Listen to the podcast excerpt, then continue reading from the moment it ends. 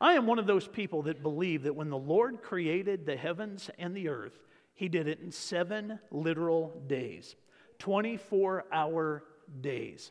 Now, I know that there are other people that don't believe that.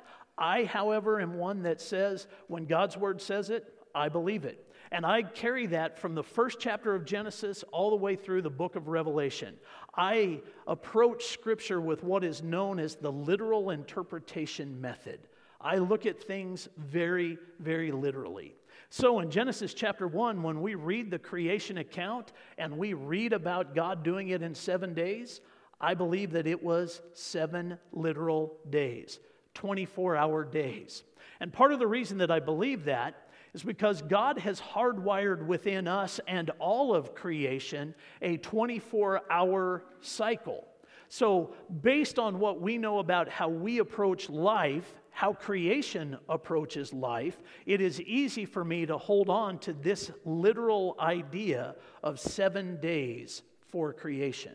Join me in Genesis chapter 1, and I'll show you what I'm talking about with this 24 hour cycle. Genesis chapter 1, verse 1.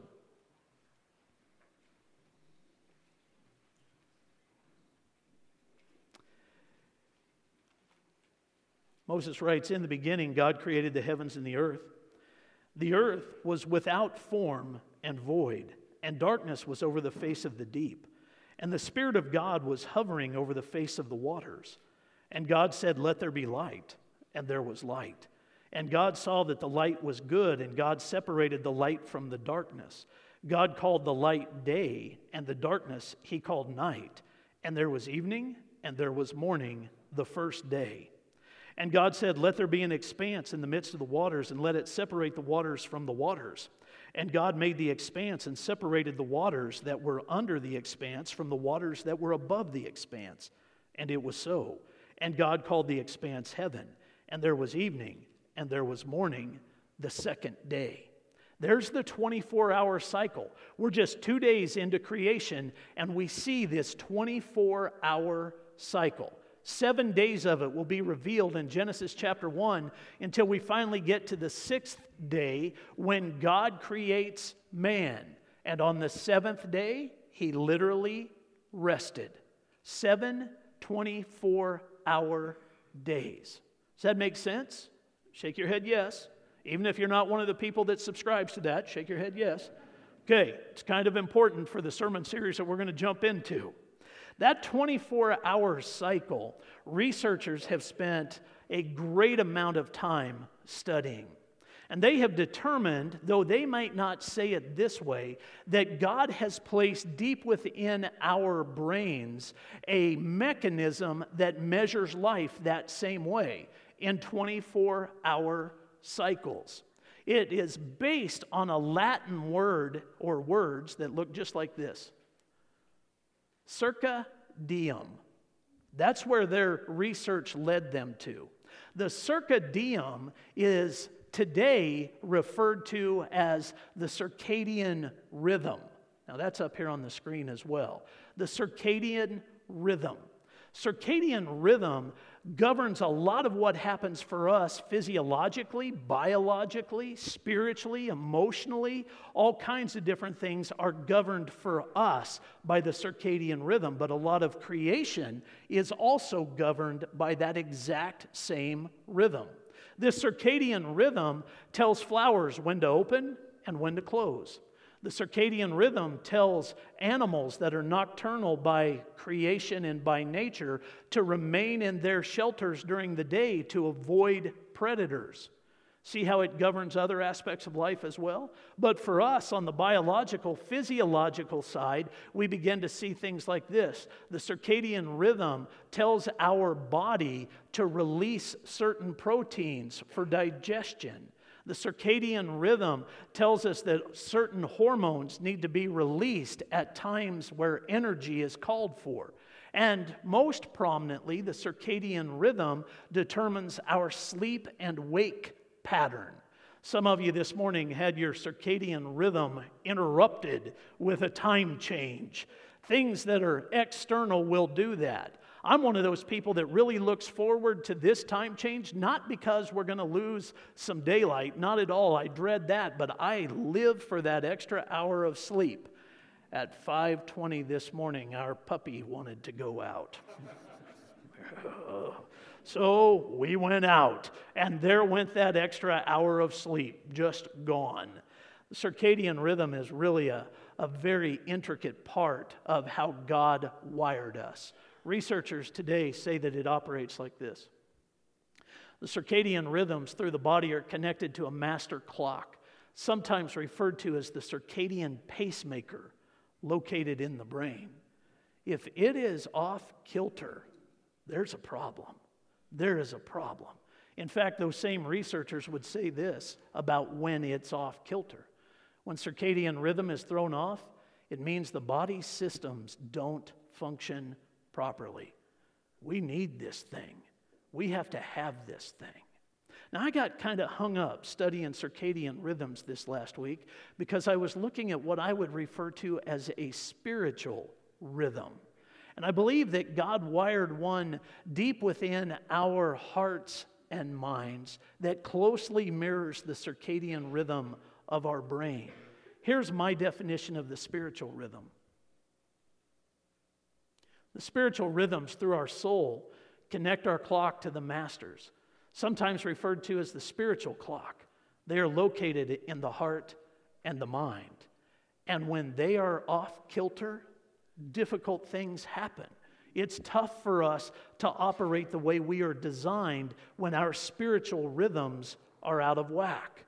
In my own research, I would say this when spiritual rhythms are thrown off, it means nothing functions properly.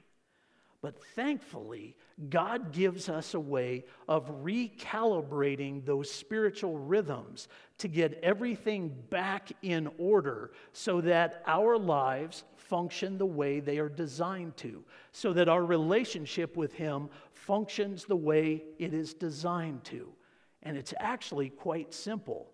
Interestingly, I believe it works on a 24 hour cycle. Now, let me show you what I'm talking about.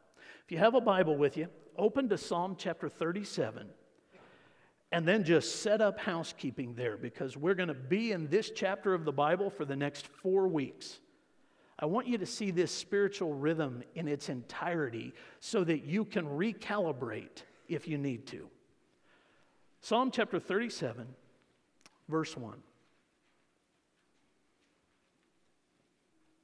David is the author, and he writes Fret not yourself because of evildoers. Be not envious of wrongdoers, for they will soon fade like the grass and wither like the green herb. Trust in the Lord and do good. Dwell in the land and befriend faithfulness. Delight yourself in the Lord, and he will give you the desires of your heart. Commit your way to the Lord. Trust in him, and he will act.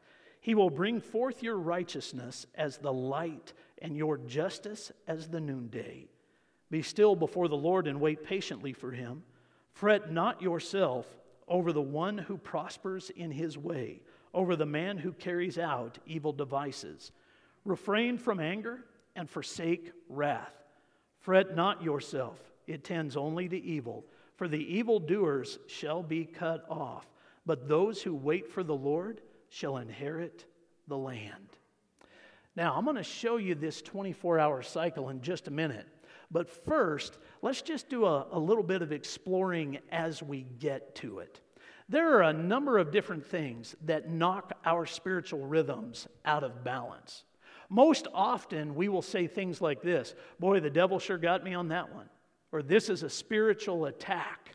Or we'll say things like this I, I just don't know what's going on, but it seems like the gates of hell have been opened up against me.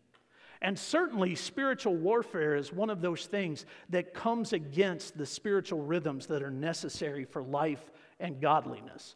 There is no question about that. But sometimes we give the devil way too much credit.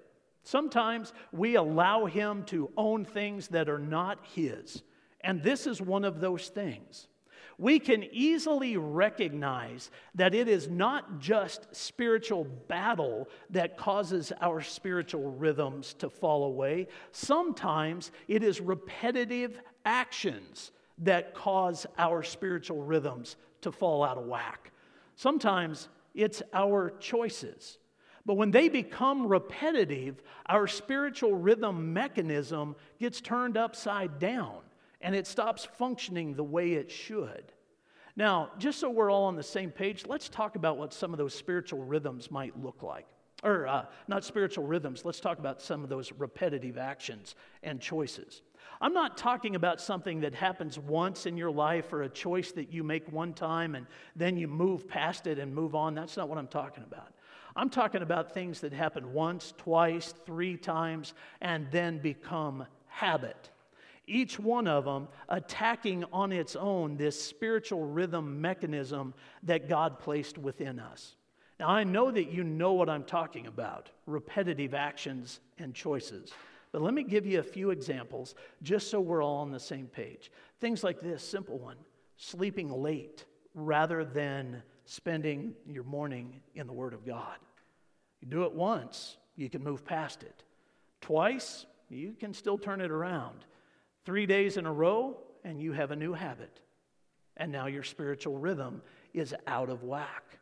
There are other things that come into play as well, like choosing unhealthy habits to try to soothe your soul rather than prayer when we choose to medicate ourselves in different ways rather than going before God and asking God to help us through situations, a repetitive action begins to take root within us that can become quite destructive. There are others, even relational ones like this. When you take the major issues of your life to friends before you take it to God and His Word, if you do that enough, you're no longer seeking God's wisdom, you're seeking the wisdom of others before God. And a repetitive action begins to take root, and your spiritual rhythm is out of whack. Now, let's make it even a little more practical. Let's say that there are problems at home and you choose to work late because you don't want to go home and deal with those problems, when you know that the Bible would tell you to get home and resolve the issue, don't avoid it. Don't stay at work or run other places. Get home and resolve the issue. Well, you do that once because you have certain emotions that are at play within you, and that's okay. But day two, you're starting to develop a habit. Day three, the habit has you. And by day four, it is a repetitive habit or choice that can be absolutely detrimental to everything that you hold dear. When you choose destructive relationships rather than constructive relationships, they can mess up your spiritual rhythm. When you have a default emotion that you run back to on a regular basis that you know is not godly, and it becomes habitual for you. What I'm talking about is emotions like anger. Now, the Bible would never tell us that anger is sin. The Bible tells us in your anger, do not sin. But if anger is your default emotion and you go to it all the time, then you've got yourself in a, a mess that will destroy or at least undermine your spiritual rhythms. This list can go on and on and on. If we're not careful, we can just say, That's the way I'm wired. That's the way I choose to live. Researchers actually would tell you that when you have habitual choices raging within your life, that's exactly what has happened. Take a look at this. Those patterns occur as a result of the internal fundamental frameworks you live by. They come from your values and your beliefs. That's where those types of choices and habits come from. They come from your values and your beliefs. If you want to do something about that, then you have to look deeply inside yourself. Look for the root issue of why you're doing what you're doing and then change it. That's the nice thing about beliefs. You can change them. That's even the nice thing about values. You can change them. And if you allow God to do that and you choose to change your core values and beliefs into God's core values and beliefs, then you can turn everything around. You can stop that whole pattern. and develop a new one that is fueled. This is so cool. It is fueled by a spiritual rhythm given to you by God to keep you close to Him. And it cycles every 24 hours. It turns over every 24 hours and draws us closer and closer and closer to God. That's where Psalm chapter 37 comes into play. It shows us this rhythm. Now, before we jump right into that, let me show you why I believe it cycles on a 24 hour basis.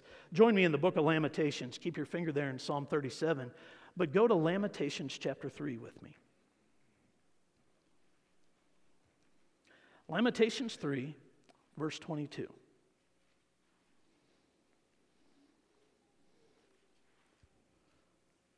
Jeremiah writes, The steadfast love of the Lord never ceases, his mercies never come to an end. Now, here's the part I want you to hear they are new every morning. Great is your faithfulness. The Lord is my portion, says my soul. Therefore, I will hope in him. If you're a note taker, I want to encourage you to write Psalm 37 in the margin of your Bible next to Lamentations chapter 3, verses 22 and 23. And then next to Psalm chapter 37, write Lamentations chapter 3, 22 and 23, because you need to see that God's mercies are new every morning. So this spiritual rhythm cycles every day. Every day. And what David is talking about in Psalm chapter 37 shows us how it works. And it is so remarkable the way he lays this out. So let's go back to Psalm 37 together. Now, as we get into it, you have to know that David is not writing as a young man, not at all. So this isn't some fly by the seat of your pants idea. What he writes in Psalm 37 comes from the wisdom of age. Want to know how I know that? He tells us. Go to verse 25, will you? Psalm 37, verse 25. David says, I have been young, and now I'm old. Yet I have not seen the righteous forsaken, or his children begging for bread. I was young, now I'm old. So when David writes what he is writing about in Psalm 37, it's the culmination of a life well lived. Some of the background for it appears to be wisdom that he is passing on to his son Solomon as Solomon is ascending to the throne. The footwork for what he is detailing for us in Psalm 37 is found in the book of Deuteronomy, verses 27 through 30. In those three chapters, God, through Moses, would tell the children of Israel, If you will be obedient to me, I will bless you. But if you are disobedient to me, curses will fall on you. The Hebrew people, the Israelite people, knew all about that, and they hung their hat on that promise from God. But now, as David is writing in Psalm 37, it appears that he is questioning a little bit of that. It appears that he is struggling with something that well, really, most of us struggle with at some point in our lives. A simple question. Here it is Why do good things happen to bad people while bad things happen to good people? Anybody ever asked that question? Oh, be honest. How many of you have asked that question? Good, thank you very much. We all have. Why do good things happen to bad people? And we can even personalize it. Why aren't good things happening to me? I've been obedient to God. I've done what He has told me to do. And I'm looking at this orangutan over here that seems to get all of God's blessings when I have been the one that has been faithful, and this person has done nothing but mock God. Why is that? That's the question that David is answering in Psalm 37. And he's answering it from the wisdom of age so that his son, who will ascend to the throne, will be able to do the same thing. And in the midst of it, he shows us a spiritual rhythm that helps us plow past questions like this that may very well stop us in our personal walk with God. I love how he does this. And he starts out in such a unique way. Did you catch it? Back in Psalm 37, here it is. Fret not yourself because of evildoers Fret not yourself because of evildoers. That is quite an interesting word, fret. We don't use it on a regular basis. So that means that we have to ask ourselves, what exactly does it mean? Well, here's, here's a good indication for you. Fret means to burn or to get heated up. Now, we've already been raising our hands. Let's just continue to be honest. When you see good things happen to bad people, and bad things happen to good people, do you ever burn or get heated up over it? Oh, good. I'm not alone. I was afraid my hand was going to be the only one up there. I have fretted over such things.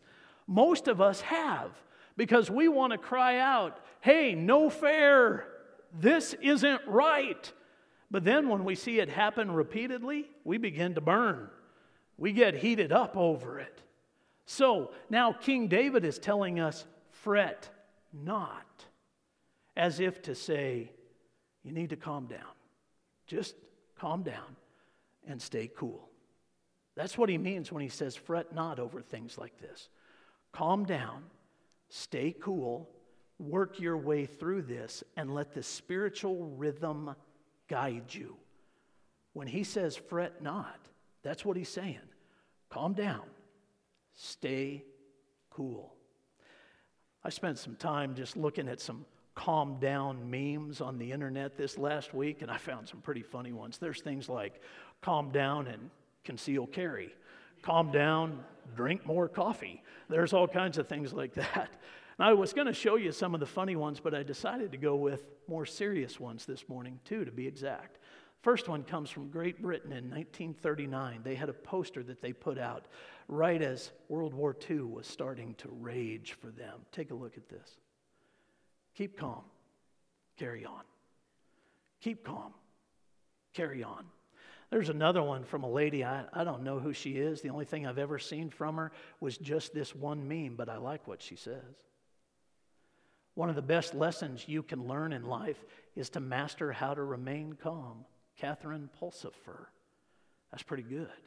In both of those cases, the British government would want to claim recognition for coming up with their poster. I'm sure Catherine would want recognition, and, and she deserves it for her quote, but the idea is not hers, nor was it the British government.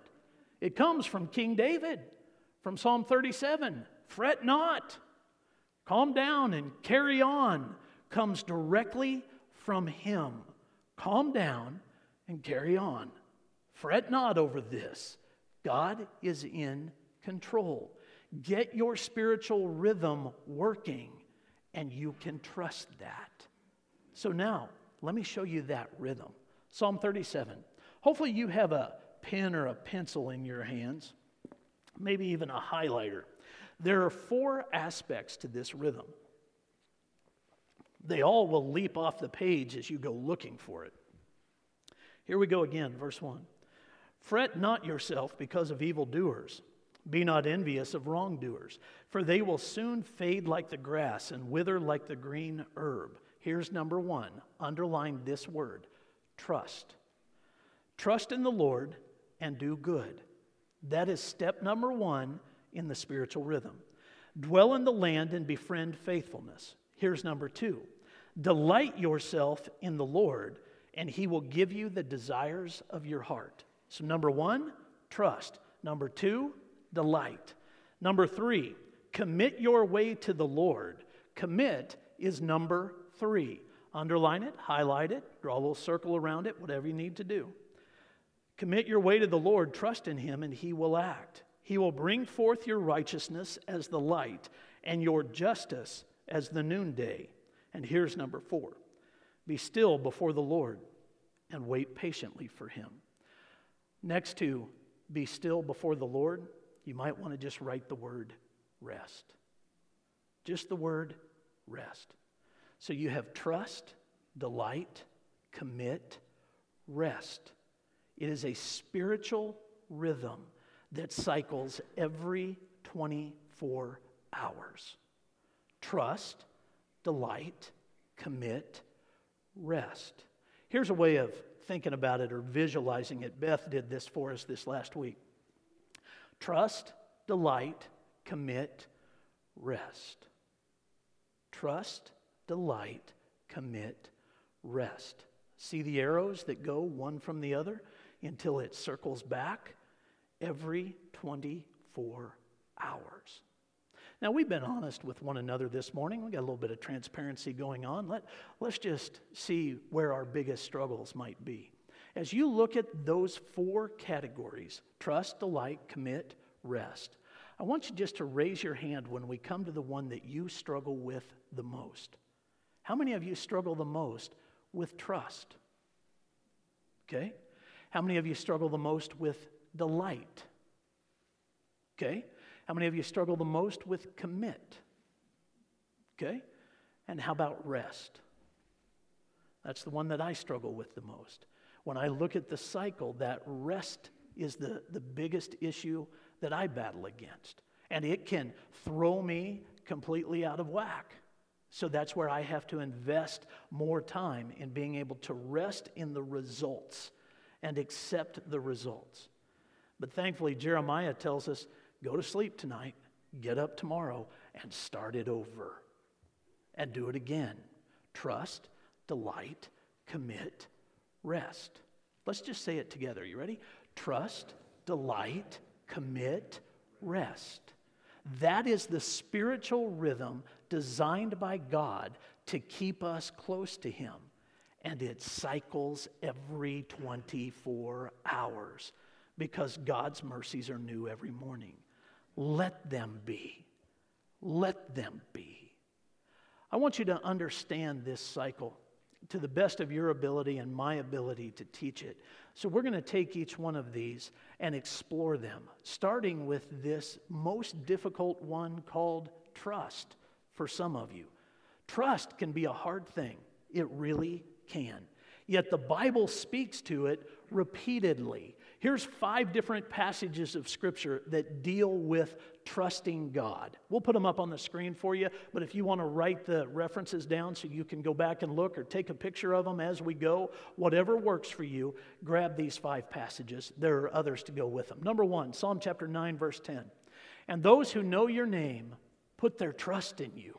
For you, O Lord, have not forsaken those who seek you. That's quite personal, isn't it? If you know the name of the Lord, then trust should easily, quickly follow. Those who know your name put their trust in you. Number two, Psalm chapter 20, verse 7. Some trust in chariots and some in horses, but we trust in the name of the Lord our God. Causes us really to ask, where is our trust? If it isn't in God, where is it? And how do we get it back to where it needs to be? Boy, that's a challenging verse. It really is. Where is your trust? If you believe in the name of the Lord, it should be in Him, is it? You have to ask that question. Number three Psalm chapter 118, verse 8. It is better to take refuge in the Lord than to trust in man. Oh boy. oh, oh boy. Because men are going to fail you. Men are men, women are women. If you have put your trust in them, you're going to get disappointed. But God does not disappoint when your spiritual rhythm is working the way it is supposed to. Let that sink in. God does not disappoint when your spiritual rhythm is working the way it is supposed to.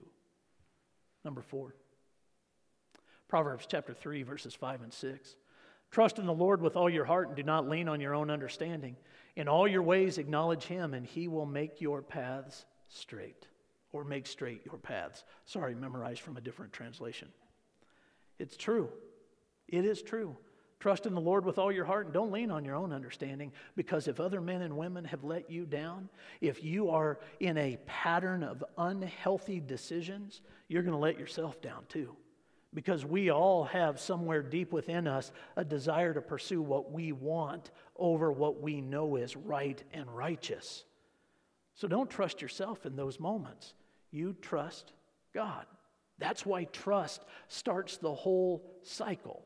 Number five, Isaiah chapter 26, verse 4 Trust in the Lord forever, for the Lord God is an everlasting rock. You trust Him forever. And don't let anything move you away from that. Even though there are things that will seek to do that very thing, they will seek to move you away from trusting God. So you have to figure out a way to not let that happen. I might tell you that one of the best ways to do that is in your prayer life, you pray with your hands laying down on a table, palm down on a table. And then as you commit things to God, as you trust things to God, then you do so in a posture that says, I can't take it back. I have laid this down before you. I don't have the ability to take it back. The posture of that prayer is just a tangible way of saying, I am trusting God with whatever issue this is. I can't take it back. So, where we go from here, that's up to God. And as the spiritual rhythm cycles the way it is supposed to, you'll begin to see different things in it. You'll begin to delight in God's responses, positive or negative. You'll find yourself committing more and more to staying palm down in this situation. And then at the end of the day, you'll rest easy knowing that you were able to go where God wanted you to go. See how the cycle works? So it can start with a simple posture of trust. I am giving this to God in such a way that I cannot take it back. That's how it starts. And you can start every day just like that. Whatever it is that you are facing, you can start by trusting God. If you don't know of anything major that's hanging in your life as the day gets started, then simply trust the day to God. God, I want this to be a day that glorifies and honors you. Simple prayer. So keep my eyes always open for the enemy's attacks. Keep my eyes always open for the distractions that may come externally. Keep my eyes and my heart prepared to sidestep those issues. That's trust. I'm trusting you, God, to do that. Because on my own, I don't have the starch to get it done. So I'm trusting you to do this, Lord. Palm down, prayer. Starts right there. But then, if you're like most of us, it's going to have to go a bit deeper than that. Because trusting God is a challenge. Trust is one of the biggest challenges that most people face. In the world of counseling and psychology, when trust is broken, repairing it is the biggest challenge anyone comes up against. That's just the way it works. So when we feel like trust has been broken between us and the Lord, reestablishing that can be very difficult. And if this cycles every 24 hours, that means that we have to face it every day.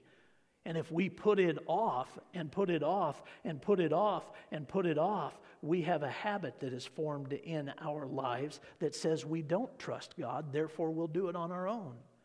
So you need some things that will help strengthen your ability to trust Him. I'm going to give you five. They're up here on the screen, and I'm going to show you some scripture that go with each one of them. Number one, remember God's credentials. When you're looking for who you're going to trust, you want to know that they're trustworthy. So look at God's credentials. Psalm chapter 119, verse 90 reads like this Your faithfulness endures to all generations.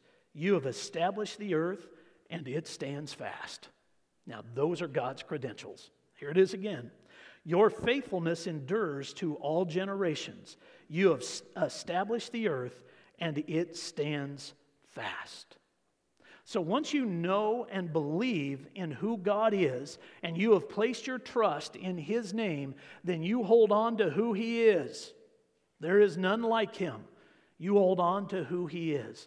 Deep within His character, and it rises to the top all the time, is His desire to help. Number two, remember that He wants to help. This is also found in the book of Psalm, chapter 34, verse 17. When the righteous cry for help, the Lord hears and delivers them out of all their troubles. Trust it. Bible teaches it. You trust it. God's desire is to help. So let Him. Number three, remember God's promises. And once you know that God wants to help, then you can trust the promises that are there. And here's the way you can do it. 2 Corinthians chapter 1 verse 20. For all the promises of God find their yes in him.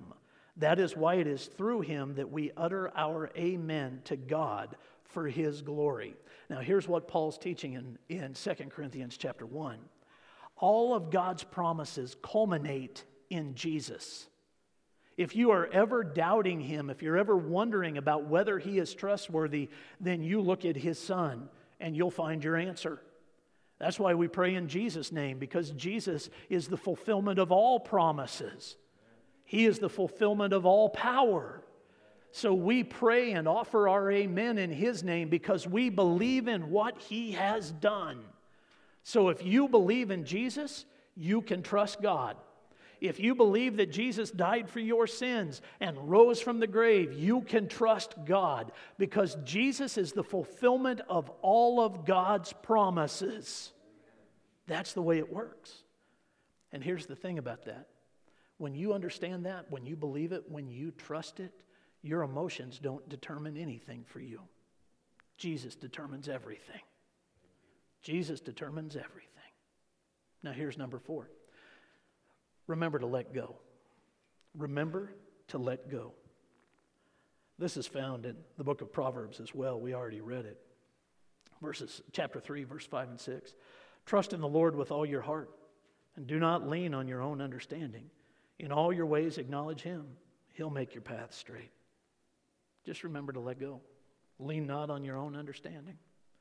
And then I encourage you to look backwards because in the midst of struggles with trust, we tend to look forward, not knowing what the answers are going to be. So if you struggle with trusting God, then when you get up in the morning, you look backwards at all that God has done.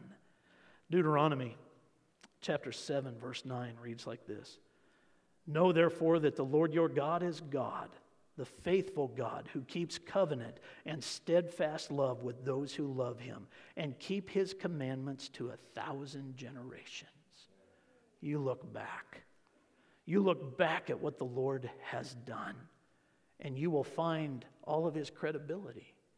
You'll find the relationship that you need to start the cycle and to get it moving the way it should be. If you are looking forward, if you are looking forward, you don't have the answers. You look backwards and you will find all of God's answers in your life. Then stay the course, remain on that path. And in the morning, you say, Lord, you've done it for me before, and I ask you to do it again. That's one of my favorite prayers. Lord, I'm just asking you to do what you've done so many times. I pray that in hospital rooms with people. I pray that with our staff. I pray that with our leaders. I pray that in our family. Lord, I'm just asking you to do it again. You've shown yourself faithful so many times. Lord, just do it again. You look backwards and learn the do it again prayer. Lord, just do it again.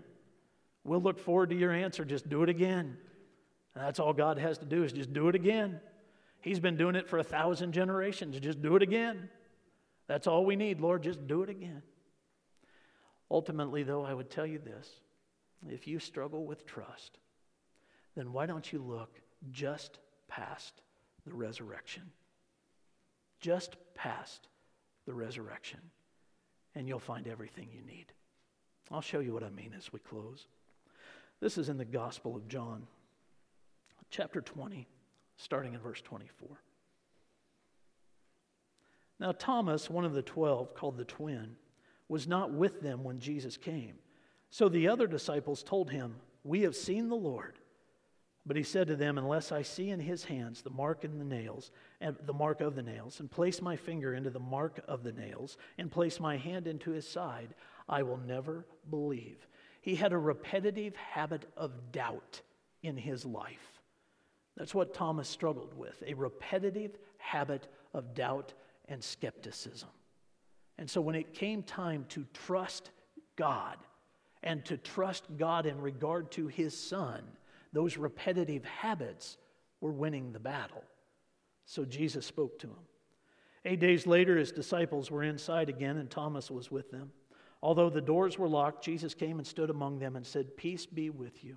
Then he said to Thomas, Put your fingers here and see my hands, and put out your hand and place it in my side. Do not disbelieve, but believe. Thomas answered him, My Lord and my God. Jesus said to him, Have you believed because you have seen me? Blessed are those who have not seen and yet have believed. So look just past the resurrection. Eight days past the resurrection, and you see Jesus. And when you see him out of the grave, you can trust God. Because God said repeatedly that Jesus would die, be buried, and three days later rise from the grave. And eight days later, Thomas was able to say, My Lord and my God.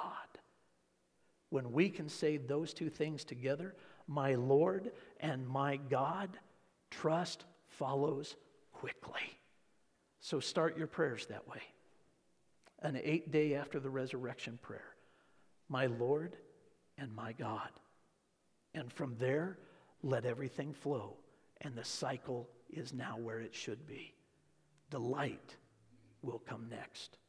I'll show it to you next week. Why don't you stand and pray with me? Father in heaven, thank you for this rhythm that you gave us in the calibration of Scripture that keeps it functioning. Help us use this tool, Lord. And I know you will because you long to help us. So keep this in front of us in such a way that we can see it and use it, in such a way that we can experience it and know the value of it. Father, you are our Lord and our God, and we trust in you. We may have some habits that attack that trust. So help us stand solidly with you in those moments. Now, Father, I say that for the believers in this room, but I know there are others that are struggling to trust you for salvation. They're struggling to trust you with eternity. Would you speak to that struggle today? And Father, let them hear your words. Because when we can trust you with eternity, everything else seems pretty small in comparison. So I pray that that begins today. And I pray that in the name of your resurrected Son, Jesus. Amen.